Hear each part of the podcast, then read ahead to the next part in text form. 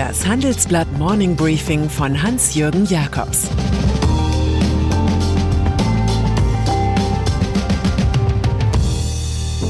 Guten Morgen allerseits. Heute ist Mittwoch, der 3. Juni. Und das sind unsere Themen heute. Donald Trumps Bibelshow. Eine Cloud für Europa. Was wirklich in Ischgl geschah. Donald Trump.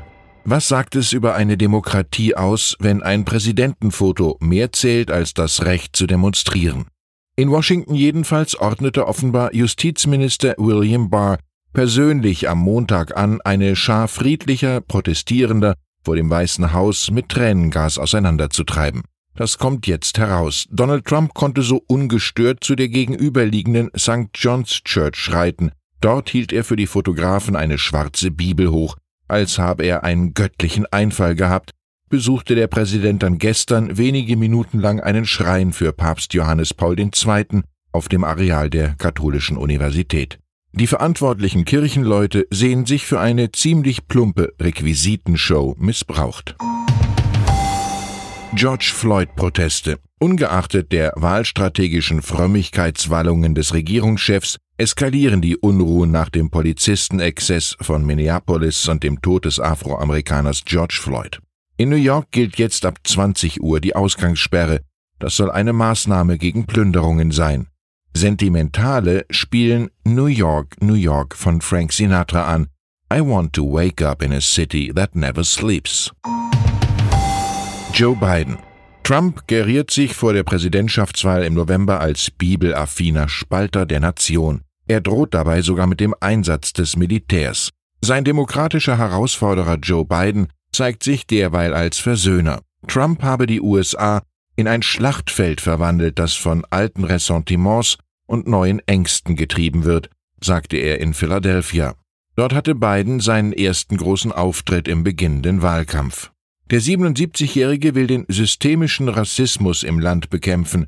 Er sieht eine Schlacht um die Seele der Nation heraufziehen. Sein Widersacher Trump scheint sich mit der Schlacht um die Bilder der Nation zu begnügen. Gaia X der Name ist riesig, das Budget winzig. Gerade einmal 27 Millionen Euro sind im Bundeshaushalt für das nach der griechischen Urgottheit benannte Projekt Gaia X vorgesehen.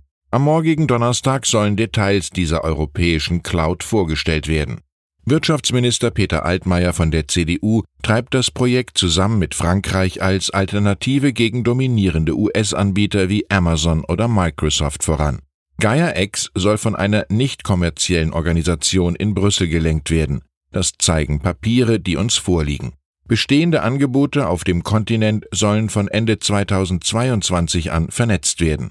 Zum Start wird das Start-up Cloud and Heat eine Art Konfigurator zur Auswahl geeigneter Cloud-Anbieter präsentieren. Wenn schon griechisch dann an dieser Stelle Platon, der Anfang ist der wichtigste Teil der Arbeit. Koalitionsausschuss. Dutzende Tagesordnungspunkte und eine Gesamtsumme von mehr als 80 Milliarden Euro. Diese Dimensionen überfordern auch die Spitzen von Union und SPD ein wenig. Also beschloss ihr Koalitionsausschuss gestern Abend, in Sachen Konjunkturpaket vor Mitternacht Besinnungspause zu machen. Heute Morgen 10 Uhr will man ausgeruht weiterreden. Man streitet vor allem über eine Autokaufprämie und über die finanzielle Entlastung von Kommunen. Ein von FDP-Chef Christian Lindner vorgelegter Gegenentwurf dürfte von den Schwarz-Rot-Koalitionären weniger als Brainfood denn als Störmasse empfunden werden. Im Zentrum der Konzepte der Liberalen stehen steuerliche Entlastungen für alle. So soll die Mehrwertsteuer drei Monate lang von 19 auf 16 Prozent gekürzt werden. Das erfuhren meine Kollegen. Deutsche Wohnen. Ein Freund großer Worte und steiler Thesen ist er nicht. Vorsicht durchzieht jede seiner Artikulationen. Und doch wird CEO Michael Zahn in nächster Zeit häufig in der Presse zu erleben sein. Denn der von ihm geführte Konzern Deutsche Wohnen wird aller Voraussicht nach Donnerstagnacht in den deutschen Aktienindex DAX aufsteigen.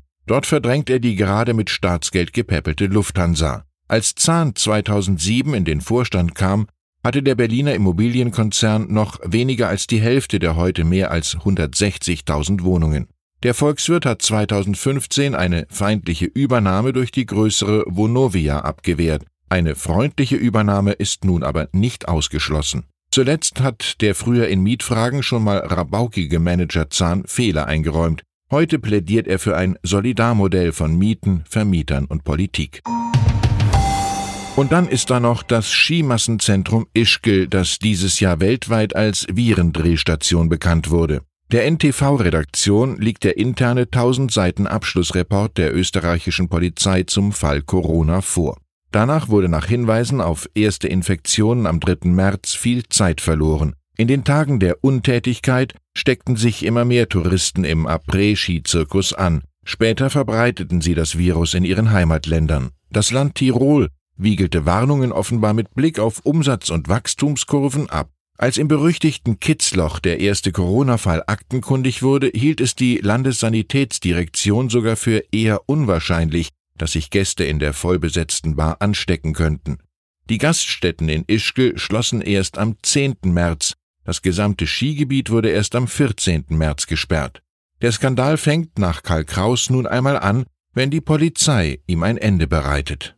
Ich wünsche Ihnen einen entspannten Mittwoch. Denken Sie an die Franzosen, die dürfen ihren Café au lait wieder auf der Terrasse an der Straße genießen und reden darüber, dass dies nach Glück und Freiheit schmeckt. Es grüßt Sie herzlich Ihr Hans-Jürgen Jakobs.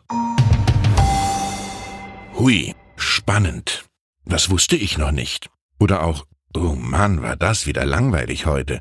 Was auch immer Ihre Meinung zu den Handelsblatt-Podcasts ist und vor allem zum Morning Briefing interessiert uns. Wir wollen uns verbessern und wir hören natürlich auch gerne Lob. Wir freuen uns, wenn Sie an der Studie zu unseren Podcasts teilnehmen. Den Link dazu finden Sie in den Show Notes. Kritik, Fragen und Anmerkungen sind sehr gerne gesehen, damit wir Ihnen noch bessere Podcasts liefern können.